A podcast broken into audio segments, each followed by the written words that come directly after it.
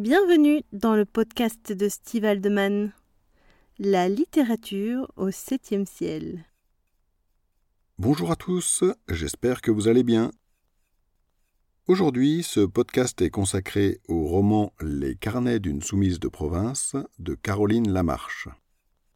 Cet épisode a été réalisé avec la participation de Rose Aldeman pour les citations. Caroline Lamarche est une écrivaine belge née en 1955. Elle a commencé à écrire sérieusement à 35 ans, après avoir beaucoup lu. Elle est une auteure de romans, de nouvelles, de poèmes et d'ouvrages pour les enfants. Elle a également été chroniqueuse et auteure de textes destinés à être mis en scène. Je connais peu son œuvre, n'ayant lu que le livre dont je vais vous parler aujourd'hui. Je sais simplement qu'elle est une auteure éclectique, ce que j'ai toujours tendance à apprécier chez les écrivains. J'avais donc un a priori positif avant même de la contacter. L'a priori s'est transformé en sympathie mesurée lorsque j'ai reçu sa réponse.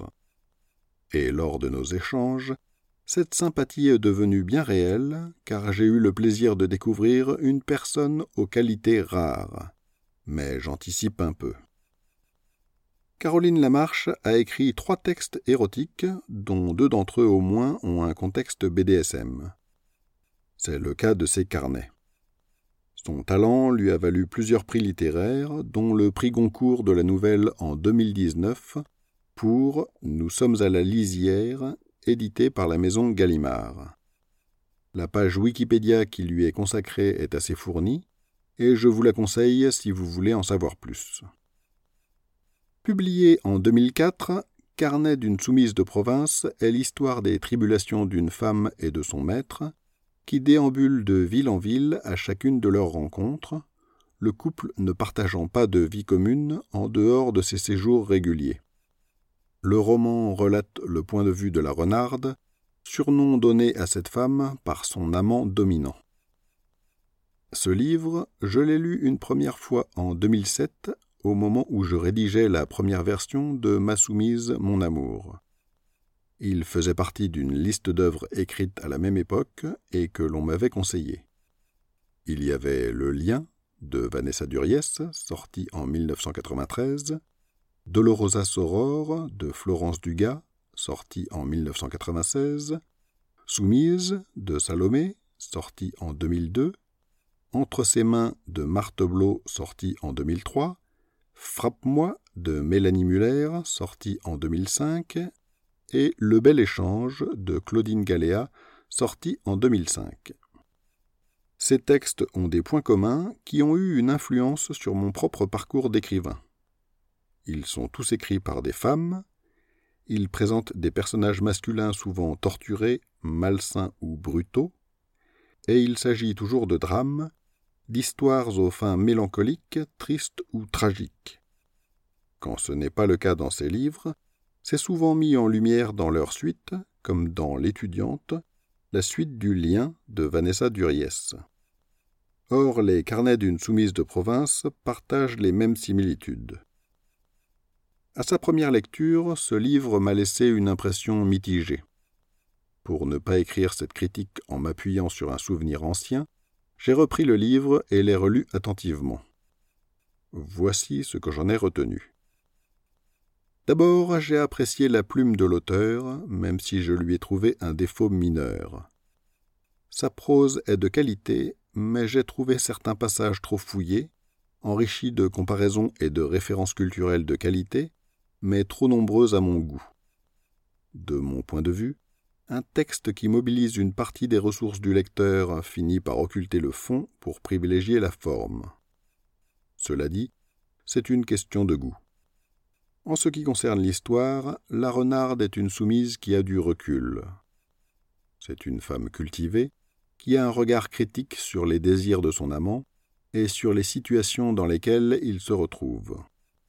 Elle relève souvent les contradictions de son maître et il lui arrive d'avoir envie de mettre un terme à cette relation qui l'épuise. D'ailleurs, son amant est étonné de la persévérance de la renarde, il pensait qu'elle ne tiendrait pas plus de quatre mois. Le texte, qui ne donne pas de nom à cet homme, dresse de lui un portrait particulier. Il est décrit comme maniaco-dépressif, et le contexte de certains chapitres laisse penser que ce n'est pas qu'une façon de parler. L'auteur ne dit rien des raisons qui ont amené la renarde à entrer dans cette relation, et je me suis aperçu, en relisant attentivement ce roman, que cette absence de justification avait gêné ma lecture. C'est dommage, car le texte est d'excellente qualité, en dépit des critiques mineures que j'ai formulées. Bien entendu, j'ai essayé d'imaginer les raisons qui avaient pu amener l'auteur à écrire son roman de cette façon, à commencer par supposer qu'il pouvait être autobiographique, comme le sont certains romans de ce type. Mais me contenter de suppositions ne me paraissait pas satisfaisant, car j'avais vraiment l'impression que ce roman était, en quelque sorte, imparfait. En savoir plus est la raison principale qui a motivé ma prise de contact avec Caroline Lamarche, via le formulaire de contact de son site internet. J'ai reçu une réponse quatre heures plus tard, à minuit passé, ce qui m'a fait penser que mon interlocutrice souffrait peut-être des insomnies dont parle sa page Wikipédia. L'email était rédigé à la troisième personne, comme s'il provenait de l'administrateur du site, ce qui m'a interloqué et amusé. En retour, je lui ai détaillé les raisons pour lesquelles je pensais que l'auteur m'avait répondu elle-même, en dépit des apparences. J'avais vu juste, et dans un second message, elle m'a dit qu'elle s'était amusée à me répondre de cette manière. C'était effectivement fin de sa part et assez drôle. Au sujet du contexte, elle m'a répondu la chose suivante.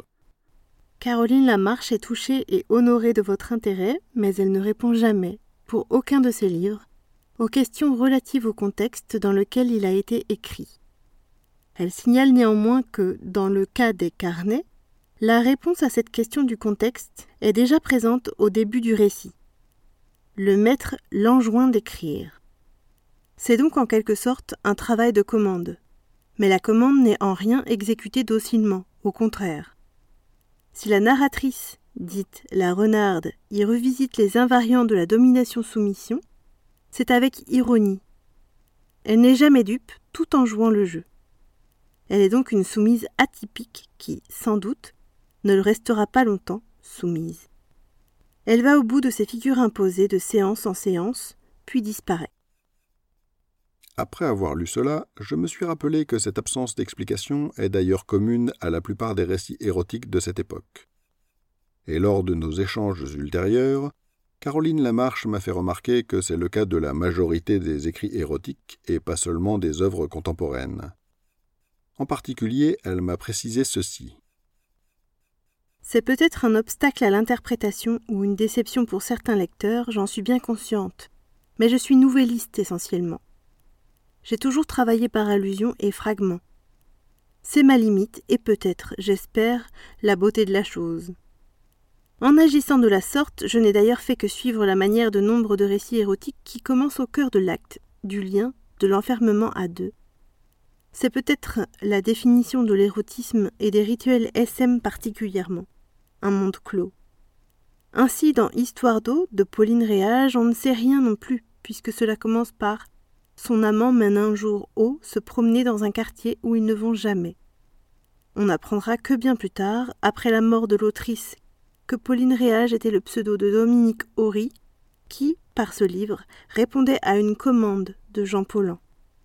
Quant à Vanessa Duries, elle se contente d'une intro où elle dit que son père la battait, ce qui peut constituer une clé.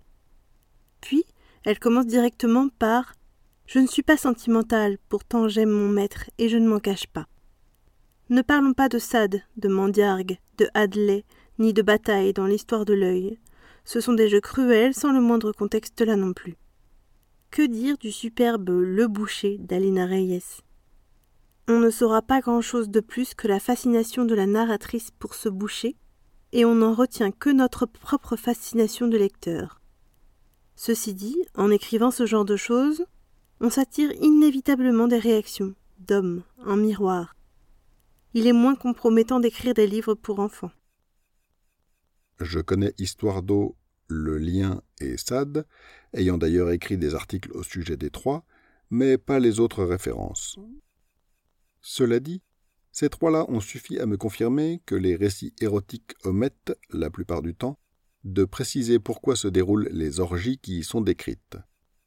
Cette absence de contexte fait que je n'aime pas ces textes autant que je l'aurais pu.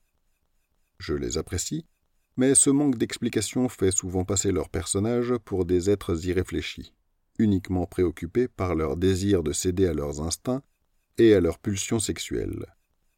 Or il me semble que cela contribue à marginaliser la littérature érotique et à faire passer ceux qui s'y adonnent pour des pervers. Pourtant, s'il y a bien un domaine de la littérature qui exige une grande honnêteté intellectuelle, c'est bien l'érotisme. En particulier, écrire des textes BDSM suppose de résister à la censure morale de ceux qui ont peur de leur propre sexualité et de leurs fantasmes. Écrire dans ce domaine nécessite une vraie introspection et une appétence féroce pour la liberté d'expression. Qui plus est, Écrire un bon roman suppose de mettre beaucoup de soi dedans, et d'y dévoiler non pas sa vie, mais sa sensibilité.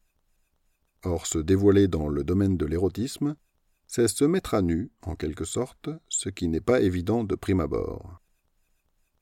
Madame Lamarche est une des rares auteurs généralistes qui n'a pas eu peur de publier de l'érotisme à visage découvert, sans se cacher derrière un pseudonyme, comme elle aurait pu le faire.